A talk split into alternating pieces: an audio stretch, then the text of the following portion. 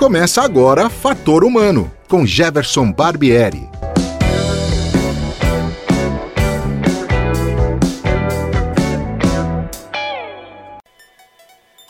Olá, hoje é dia 18 de setembro de 2020 e o Fator Humano está no ar. A minha entrevistada de hoje é jornalista com uma intensa bagagem científica e cultural. Doutora em multimeios, autora de livro e docente da área de audiovisual, ela contará sobre sua experiência no Alto Amazonas durante a realização do primeiro vestibular indígena da Unicamp, realizado em São Gabriel da Cachoeira. Resultante desse trabalho, em parceria com a TV Unicamp e a Secretaria de Comunicação da Universidade, ela roteirizou e dirigiu um documentário. Seja bem-vinda, Juliana Sangion.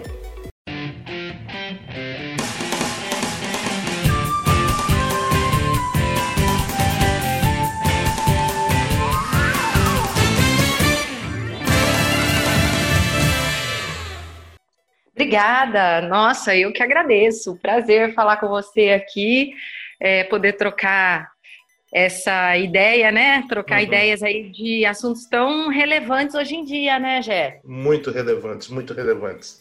E eu sou um admirador do seu trabalho, da, da, da, do tanto que você, ainda que uma pessoa jovem, o tanto que você produz e tudo que você faz.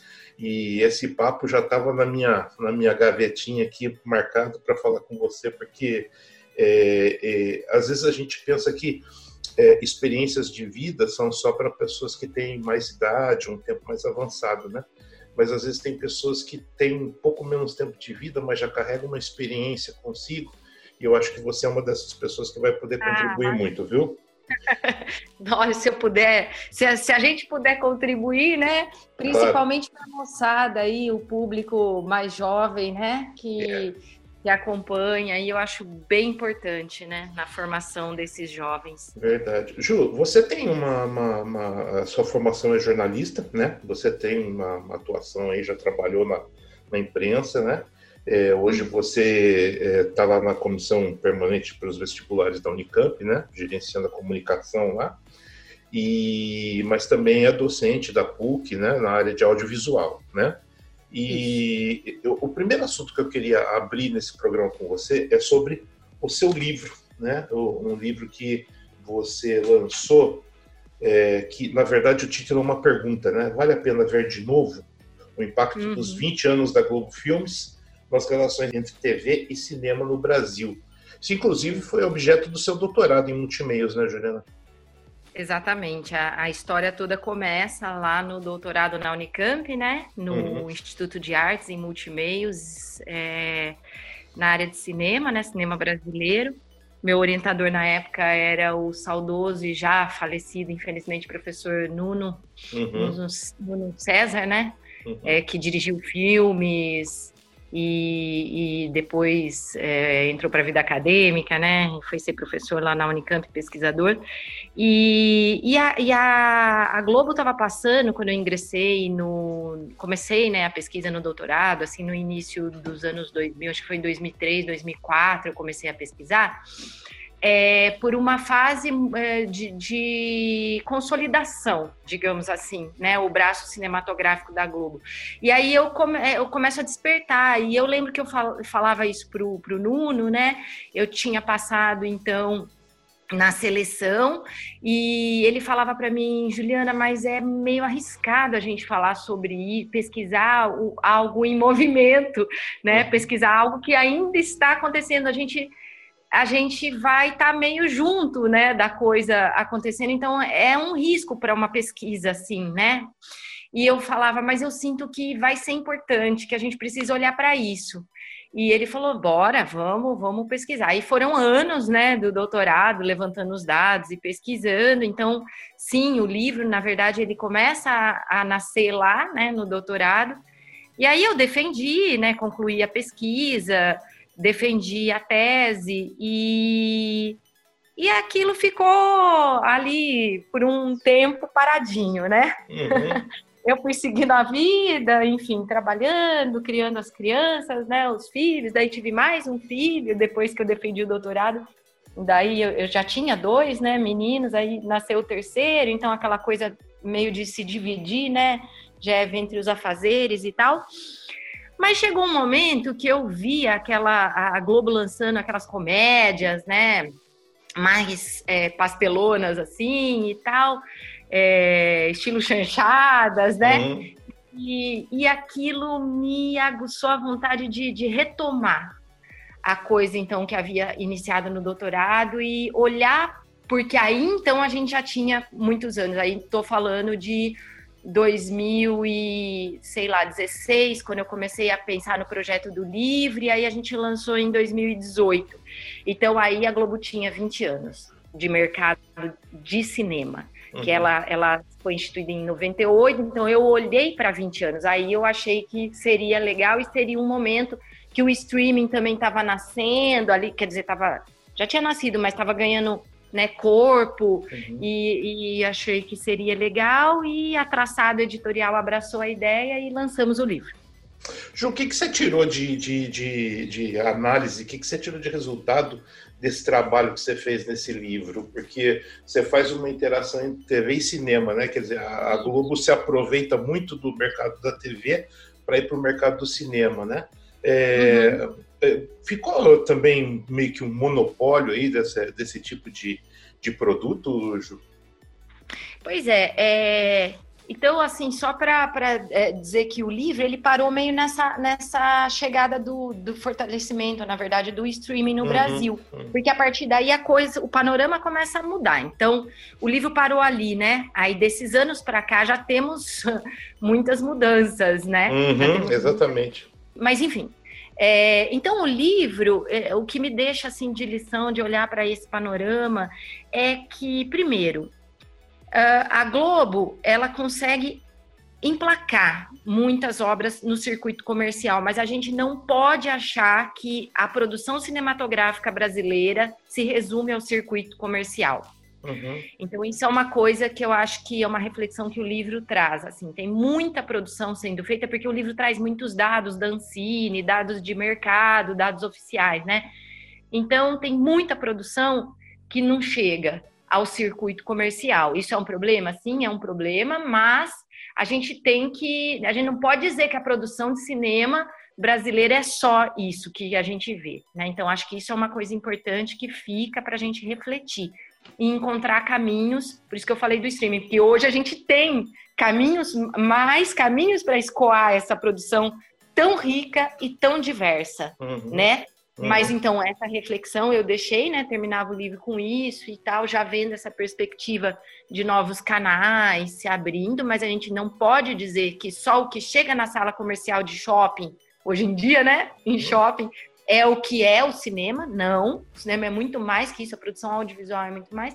E a outra reflexão que acho que ficou e que eu comecei a fazer ali no livro é essa estética, né? Esse padrão aí que você já comentou da, da coisa de levar conteúdo da TV para o cinema ou vice-versa, mas repetindo uma fórmula muito conhecida dos brasileiros, que é aquela fórmula do que a gente vê nas telenovelas. Então, ontem mesmo eu estava dando aula de audiovisual à noite para a turma lá da PUC e estava falando sobre alguns exemplos. A gente estava é, falando sobre planos, é o pessoal do primeiro ano, então enquadramento, planos, né? Eu estava dando exemplo que plano detalhe, aqueles planos bem fechados, é, é muito da, da, telenovela, né? Uhum. Dessas narrativas. E, e a Globo, quando vai para os filmes, ela usa, um, ela repete um padrão né? Eu falo isso no livro. Ela, repete uma fórmula que ela sabe que vai dar certo. Uhum. Né? Só que o cinema é outra coisa, é outra linguagem, é, o, é ousadia, é diversidade, é, é cinema autoral também, é experimentar. Então, a minha crítica mais foi essa, né? que aí você, você claro, para ter uma audiência mais certeira e porque é uma coisa mais comercial e, e, enfim, você aposta numa fórmula que esteticamente já é muito conhecida, né? Exatamente. Então, era um pouco isso. E escuta, Ju, e, e, e só para a gente arrematar um pouco desse assunto, é, é muito importante do ponto de vista acadêmico que você partiu de uma grande pesquisa, que ainda estava em movimento, como você própria disse, é, culminou com um livro, mas ele de alguma forma re, é, reverbera nas turmas em que você, nos jovens para quem você está dando aula, né? Então reforça a importância, é, principalmente para um aluno de jornalismo, em que ele deve estar sempre pesquisando as coisas e nunca aceitando direto que vem o pasteurizado, né? Ele tem que ir um pouco mais a fundo. A pesquisa é, é, é uma área importante do jornalismo, né, Juliana? Sem dúvida, sem dúvida.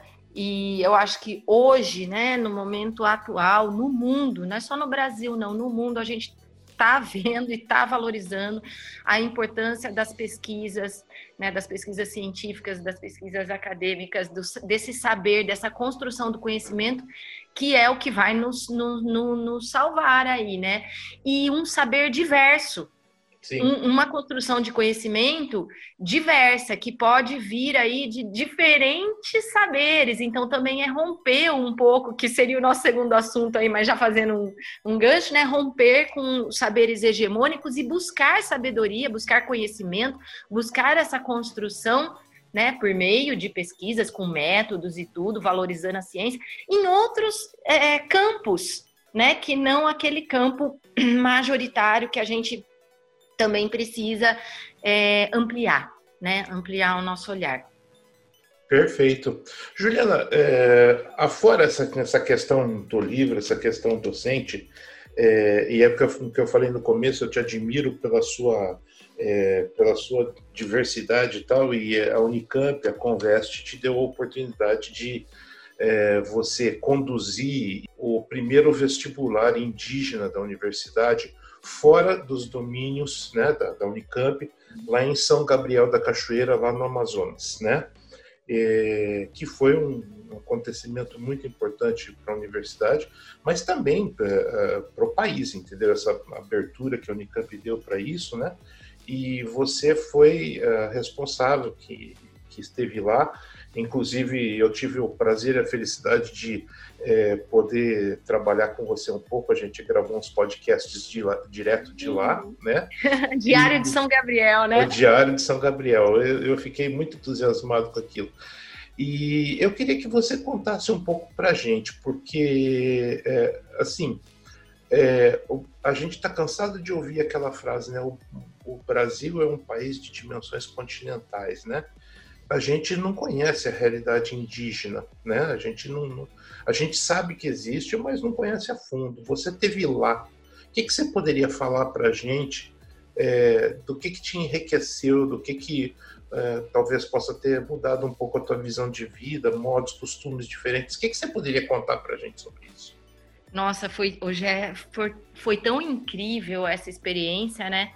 É, eu fui junto com o professor Kleber Pirota, que então ele sim coordenou as, a aplicação das provas lá, tá. né? Eu fui junto com ele, né, de uma coordenadora adjunta, digamos assim, e também porque eu tinha a intenção de documentar por ser o primeiro, né, de, de fazer um trabalho de documental sobre isso. Então, eu fiz as duas coisas, participei dessa logística toda, levamos mesmo as provas para lá e foi uma logística, assim, porque eram as caixas de prova que tinham que pegar barco, avião, bimotor, porque nós fomos no coração da Amazônia, né? São Gabriel está localizada é um município muito extenso, né? Então, em extensão, ele faz divisa com Venezuela, Colômbia, né? Lá no, no, no extremo oeste, né, da, lá em Simão do, do, do, Brasil e bem no meio, né, do, no Alto Rio Negro, no meio da floresta amazônica.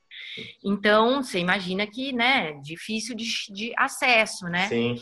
É, de Manaus dá 850 quilômetros para dentro lá, então, né, a gente já faz uma ideia ou a gente não faz ideia, porque a verdade é essa, é isso que você falou muito bem, a gente tem uma, uma vaga ideia do que seria, né, é, do que seriam os povos indígenas, as comunidades, as etnias e tal, mas a gente não conhece o nosso povo, né, é o nosso povo, né, Exatamente. E, e, então foi assim, foi, foi muito, muito rico, por quê? Primeiro, desmistifica aí um monte de coisa, desenviesa esse olhar que a gente tem e tira um, um pouco do plano abstrato também. Concretizou muita coisa para mim e concretizou de uma maneira bonita, sabe? Dizendo assim, sim, nós temos muitas diferenças, claro, diferenças de cultura. A mesma coisa se a gente falar, comparar o brasileiro com um cara da Noruega, né? Comparar uhum. o brasileiro com uma pessoa de Taiwan, é, claro que vai haver diferenças culturais, étnicas e comportamentais, mas é, aproximou muito. É, é o que eu quero dizer assim, que eu vi muitas semelhanças né, em nós também. Por exemplo, os jovens, que era o nosso público, né? Então a gente foi aplicar prova para jovens que queriam ingressar na Unicamp, né, na graduação. É, os jovens são jovens, indígenas, não indígenas, né? São jovens com sonhos, com anseios, com, é, com garra ou, ou, e com dificuldades, né? Uhum. É, então muda o tipo de, de, de, de, de, problema, talvez que, que a juventude enfrenta, sei lá, nas diferentes regiões do Brasil, mais urbanizadas ou menos urbanizadas, né? Mas muda os costumes, isso sim, sem dúvida, e temos que respeitar essa diversidade. E, e, mas é amplia o nosso olhar, né, Jeve, para uma é, para o outro diverso da gente, para o outro diferente, mas não muito. Né?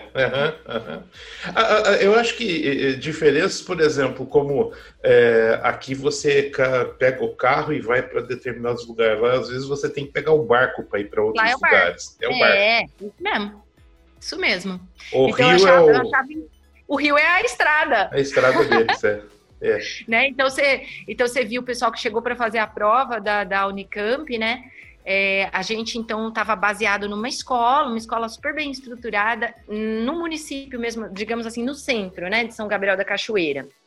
Uhum. E aí a gente tem que imaginar que Rio afora, Rio Negro e afluentes afora, lá, todas as comunidades, né, é, ainda dentro de São Gabriel é, como se fossem distritos aqui, né, digamos. Uhum. E aí é, o pessoal para chegar a essa escola, então, de barcos, de rabeta, de barquinho, barco a motor, de canoa, de sei lá, cada um no seu estilo lá, nas suas possibilidades. Alguns é, com levavam algumas horas e outros dias. Ah, Nós tivemos inúmeros candidatos que levaram sete dias, quatro dias navegando para chegar. O que para eles é muito normal. A gente fala, uau! Não, normal, eles já têm a estrutura ali no barco e vão e tal. Né? muito incrível. Hoje, de costumes, é, de tratamento, é, o que, que você notou diferença? As pessoas, eles são abertos, eles acolhem bem. Como é que foi esse contato com eles?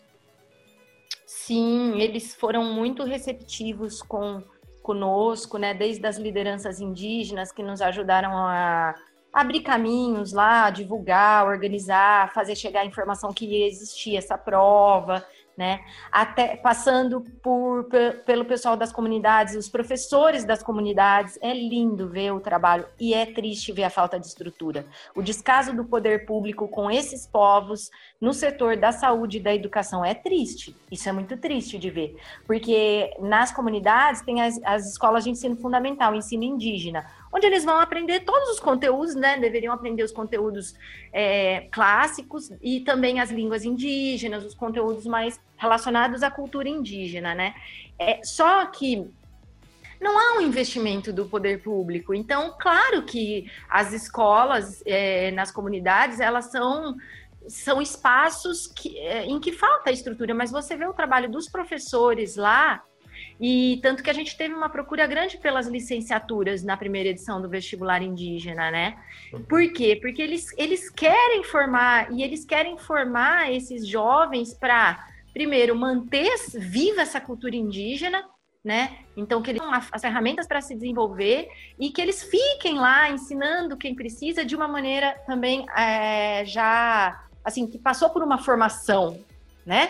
Universitária. Então, é, nós somos super bem acolhidos por eles, pelos estudantes, então nem se fale, pelos estudantes nem se fale. E o, o povo de São Gabriel ficou sabendo, né, que nós estávamos lá e fomos para a rádio municipal, né, é, com o pessoal da RTV também. Abraço para o pessoal da RTV que acompanhou a gente, né, o fotógrafo Scarpa, o João, né, o Boi. E, e, aí a gente foi notícia na cidade, fomos super bem recebidos.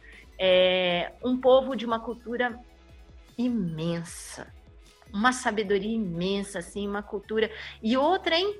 Jovens todos já tinham a informação, passavam a informação pelo WhatsApp, rede de comunicação lá do jeito deles, né? Que é nas aldeias tem rádio comunicador, aquele mais que a gente conhece, é, como que a gente falava, rádio amador, e tem aquela comunicação por radiofonia, mas os jovens, aonde tem sinal, né? Eles usam a internet. Ele, é claro que outra coisa que deveria, né, chegar lá é, era esse sinal melhor de internet, né? Então veja, quando a gente fala do que não há, é uma ausência então de políticas públicas.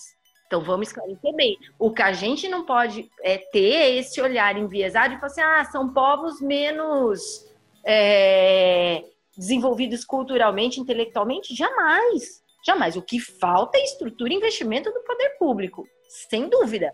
Mas veja, é a gente, né? O, é o homem branco, digamos assim, né?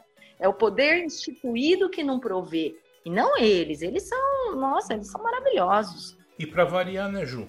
É, você não fica parada no lugar, né? Dessa viagem surgiu um documentário, né?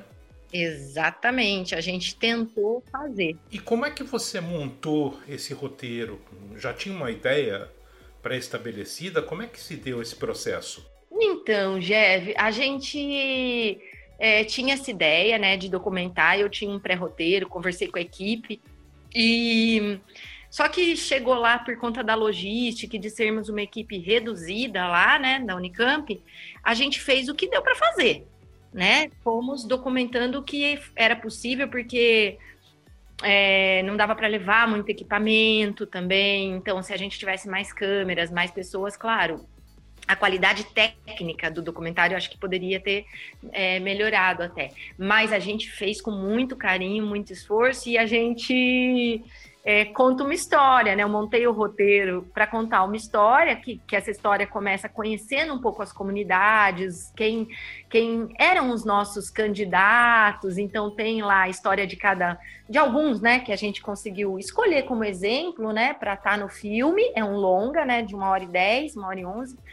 e, e aí a história é a seguinte: a gente vai conhecendo um pouquinho das comunidades por meio deles, desses, dessas personagens, que são candidatos e candidatas ao vestibular, e vai passando até o dia da prova e meses depois, porque demorou, né, um tempo de maturar esse documentário, esse filme.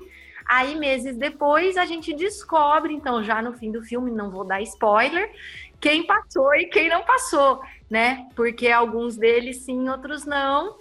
E no filme, né? E a gente acompanha essa, essa, esse encontro, né? Eu chamei de um encontro que aconteceu entre a Unicamp e esses estudantes, né? E o filme termina é, com eles já em Campinas depois de meses, né? Então, tá disponível no YouTube, viu, Gé? Fazer propaganda aí. E qual que é o, o, nome do documentário? Onde que a pessoa pode encontrar esse documentário, Ju? Então, chama Puranga Pesica, Puranga Pesica, um encontro de boas-vindas. Está na página do YouTube da Unicamp, né, da TV Unicamp, e digitando lá na página do YouTube da TV Unicamp aparece, dá para estar tá disponível, é, incentiva as pessoas a assistirem, porque tem as imagens ali do lugar que mostram o que é São Gabriel, São Gabriel, mostra um pouco das comunidades, mostra os candidatos ali estudando nas suas casas, nas suas malocas ali, né? Mostra a prova, enfim, e tem a chegada deles depois em Campinas, na Unicamp. Juliana, óbvio, um podcast é um áudio e você está falando de equipe, né? Eu acho que seria é, interessante a gente é, citar né, os profissionais que trabalharam com você nesse processo, né? É, teve o pessoal da, da, RTV, o pessoal da, da assessoria de comunicação e imprensa, enfim. Fala um pouquinho para a gente quem são é, esses profissionais. Exatamente, tudo, né, com a parceria aí dos meus colegas da TV Unicamp. Então a gente teve o João Ricardo Boi nas imagens, o Scarpa, Antônio Scarpinetti, nas imagens de apoio também, né? Ele também fez fotografia e a gente é, fez uma exposição das imagens fotográficas que o Scarpa fez, muito bacana também, essa exposição itinerante, né, rodou, né, saiu da Unicamp, foi rodando, e então o Scarpa fez essas fotos que é, também ajudou a gente com as imagens de apoio. A edição foi feita na TV Unicamp pelo Kleber, né? Isso, e é isso, roteiro e direção meus. É interessante observar que eh, essa turma foi a que fez o vestibular 2018 e entrou em 2019 na universidade, né? Foi a primeira turma, primeiro vestibular indígena, não é isso? Foi a primeira turma, isso. Foi o. É porque a turma 2019 e 2020 você não pôde acompanhar porque você já estava envolvida em outro projeto, né? Em outro processo que tem a ver com toda essa história, né? que loucura, né? Explica um pouquinho o que foi esse projeto que já é decorrente desse primeiro vestibular indígena da Unicamp, Juliana.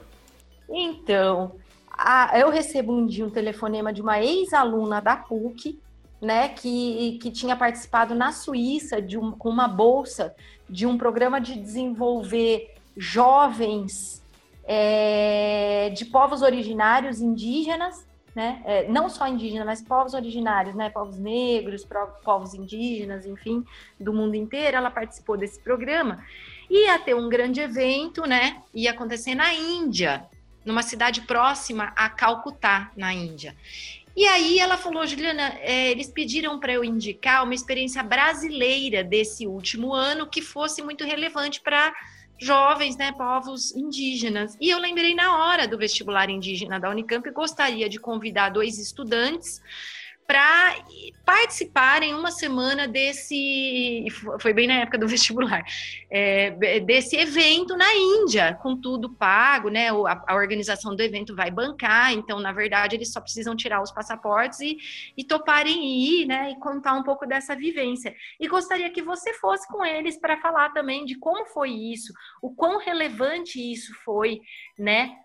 Para enquanto simbólico para o Brasil e, e, levar isso. Nossa, e foi tão bonito, Jefferson, porque tinha gente assim é, do mundo inteiro nesse, nesse congresso, é um congresso tribal, né, tribos, e de povos de da África, da Austrália, da, da América tinha só Brasil e México, né? Nós e uma equipe é, do México e mas que bonito que foi e aí foi a Daniela da etnia tucano e foi o Wallace Krenak da etnia Krenak. Daniela é aluna de é, estudos literários e Wallace Krenak de educação física, né?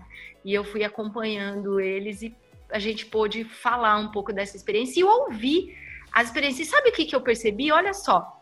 E foi mais um ano percebendo como somos parecidos. Em cada lugar desse do mundo que eles levavam as experiências, a gente notava como os povos originários é, são é, sacrificados por esse olhar hegemônico e, e ver que os problemas são praticamente os mesmos e que vê que a contribuição desses povos, dessas etnias espalhadas pelo mundo, não estamos falando só de Brasil, é tão relevante tão importante e a gente não dá essa abertura. E o mais interessante de notar que os problemas são os mesmos é constatar que a história que se é, passa até hoje, a gente só conhece muito pelos livros de história, e que nem sempre retratam com fidelidade. Não existe uma atualização da revisão é, e, e, isso continua aquela sempre a mesma historinha de sempre, né?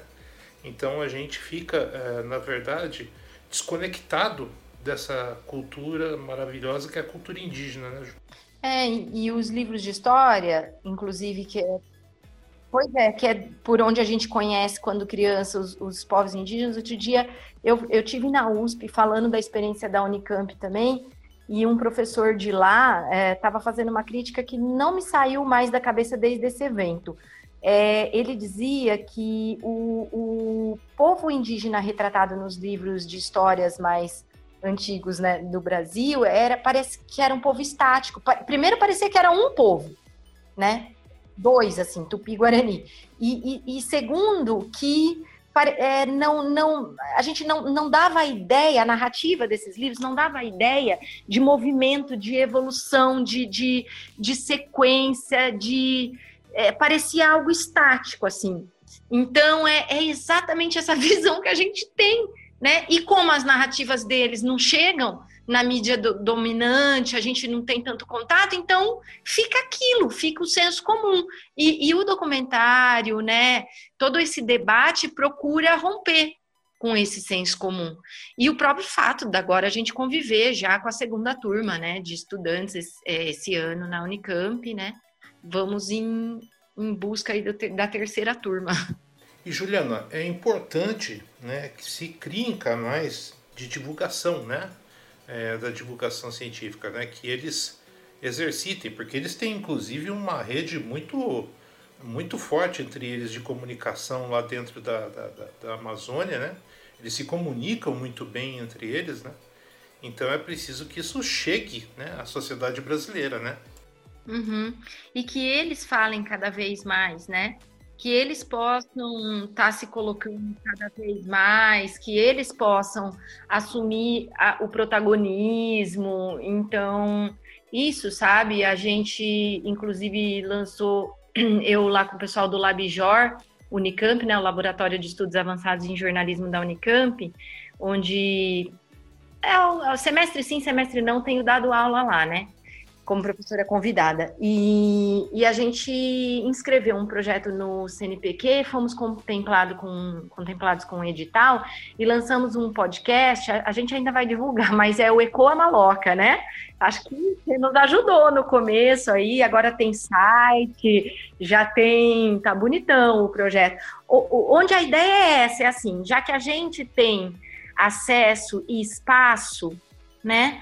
Nós comunicadores, assim, é, então que a gente transfira um pouco desse espaço, esse protagonismo a eles. Então a ideia do Ecoa Maloca é um pouco essa. E, e, dentro das minhas possibilidades, assim, tanto com o filme, com os debates que eu tenho participado, eu agora por causa da pandemia, tudo parou, mas eu inscrevi um outro projeto no Rumos do Itaú Cultural, não sei se vai ser contemplado, que eles vão divulgar só ano que vem por conta da pandemia, também envolvendo os, os estudantes indígenas, é, envolvendo não, assim, para que eles sejam protagonistas, né? Eu só tive uma ideia, né? De fazer umas oficinas e, e tal, é, para que a gente possa cada vez mais, então, é, fazer com que eles tenham esses espaços garantidos, né? E que eles, nós não, né? Mas assim, eu digo, quer dizer, são, são eles que vão que estão conquistando esse espaço. Eu quero, eu quero dizer, né? Não quero que me interpretem mal, assim. Eu não, não ninguém está dando nada. Eles estão conquistando, mas eu digo, quem tem a chance, enquanto comunicador, de, de ter né, uma ajuda né, para que eles conquistem esses espaços é favorável. Juliana, é sempre muito bom conversar com você. O papo flui, né? Você tem muita história boa para contar, muita experiência de vida, mas infelizmente nós estamos chegando no final do programa. E eu queria terminar é, com uma pergunta. Na verdade, eu queria utilizar uma frase de uma canção né, do Milton Nascimento, um trecho onde ele diz: Ficar de frente para o mar e de costas para o Brasil não vai fazer desse lugar um bom país.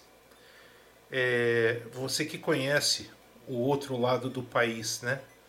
Que, que precisa para a gente se desenvolver mais enquanto sociedade, se conhecer mais, se respeitar mais? A gente precisa tirar o filtro do, dos olhos, abrir o coração e olhar o outro, né?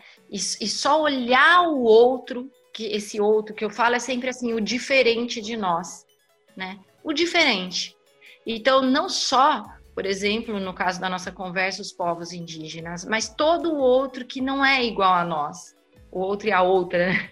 é, a gente precisa tirar esses filtros e olhar e entender que o mundo é feito de gente diferente, né? O mundo é feito de diversidade e, e, e quanto mais isso assim sabe, Jefferson, eu, eu tenho cada vez mais me convencido que é no nosso microcosmos que a gente começa a agir. Então é no nosso ambiente assim pequeno, assim mais restrito que a gente começa a agir. Não é talvez no, no grande, no ah meu Deus, mas eu não vou conseguir fazer uma ação para mudar o mundo e tal. Começa ali no seu universo, começa falando com seus filhos, com seus amigos, começa respeitando o próximo, né? Enquanto o, o ser humano, não, as pessoas não aceitarem é, o diferente, o diverso, o outro, a gente não vai caminhar não. Porque dali, daí, hoje a gente está num, num, mundo, numa sociedade extremamente polarizada. Parece que nós estamos brigando o tempo todo. Parece que, que só tem dois caminhos, que é ou é o bem ou é o mal. Gente, né? É, eu tenho tatuado aqui o símbolo do Yin Yang no meu braço, porque eu acredito que todo mundo tem dois, dois, dois lados, no mínimo, ali dentro de si. O bem e o mal, ele está dentro de cada um. Não é? Não, não existe bem e mal, existe um pouquinho de cada coisa, dependendo da fase da vida, dependendo do momento que a gente se encontra. Então, vamos olhar para isso. Não tem outro jeito de romper com isso. Depois, claro, né? Aí, políticas públicas, boa vontade, é, boa vontade aí política, né? Mas acho que antes disso é uma coisa muito íntima, é uma transformação muito pessoal, sabe? Que começa a acontecer muito no particular, eu acho. Juliana, eu queria agradecer muito a você por dividir com a gente toda essa experiência acumulada, essa, essa sua capacidade incrível de, de, de, de realização. Muito obrigado, viu? Imagina! Você sabe que eu aprendo muito com meus filhos aqui, viu? Acho que você também aprende com as suas, né? E como aprendo, viu, João? E como aprendo. É, e é bom que seja assim, diferente, né? Elas aprendem com, conosco ah, as nossas experiências, mas elas também tem outros modos de ver o mundo que vão nos ensinando também a abrir novas janelas, né? Exatamente. Juliana, que você continue é, nos oferecendo é, novos projetos, é, novos trabalhos, que você continue inspirando alunos, entendeu? Que você continue se movendo no sentido de acrescentar conhecimento, bagagem às pessoas que passem pelo seu caminho. Muito obrigado, viu? Ah, isso é o que eu quero ser sempre, né? Eu acho que você também, né, Jé? Porque você também não para, né? É cada hora, olha, né, inventando um projeto, esse fator humano, parabéns, viu? Parabéns pelo fator humano, que continue aí. Ô Ju, é, antes da gente encerrar de vez, eu queria lembrar o, o nosso ouvinte é, onde a, a pessoa, se quiser adquirir o livro, né, que nós fizemos um comentário no início do programa, né? Que tem um título em forma de pergunta, vale a pena ver de novo?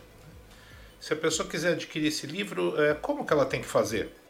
Olha, ele está à venda pela Amazon. Então, entrou no site da Amazon, digitou o meu nome, o nome do livro, ele vai aparecer, né? E acho que no site da Traçado Editorial também. Então, é bem facinho de achar é, 300 páginas, mas acho que a leitura passa rapidinho. Aí passa mesmo, a leitura é muito interessante e eu acho que ele é, fica uma dica especial ainda para os alunos de, de graduação de jornalismo, para entender o quanto que pesquisa em jornalismo é importante. Volto a reforçar porque eu acho isso muito importante. Pesquisar antes de falar evita muito problema, muita notícia errada, muita interpretação errada. Ju, de coração, muito obrigado pelo seu tempo, pela sua disposição e eu espero que você tenha bastante sucesso nos seus projetos. E o fator humano está aberto, sempre que precisar, pode nos procurar, a casa é sua. Muito obrigado, viu? Ó, muito obrigada pelo espaço, muito obrigada pelo convite. Eu adoro conversar com você. É, sempre rende bons papos. Muito sucesso no fator humano. Obrigada pelo espaço aí também, viu? De coração é sempre muito gostoso o bate-papo com você, Jé. Tá ótimo. Um beijo, Ju. Obrigado. Tchau. Até a próxima. Até, tchau. Então é isso. Hoje nós tivemos uma conversa com a jornalista Juliana Sangion, né? como você pode ver, uma conversa bastante interessante, enriquecedora. E o Fator Humano volta na próxima semana, certamente com mais um personagem incrível para dividir experiência com vocês. Um abraço a todos e até a próxima. Fator Humano volta numa próxima oportunidade. Até lá!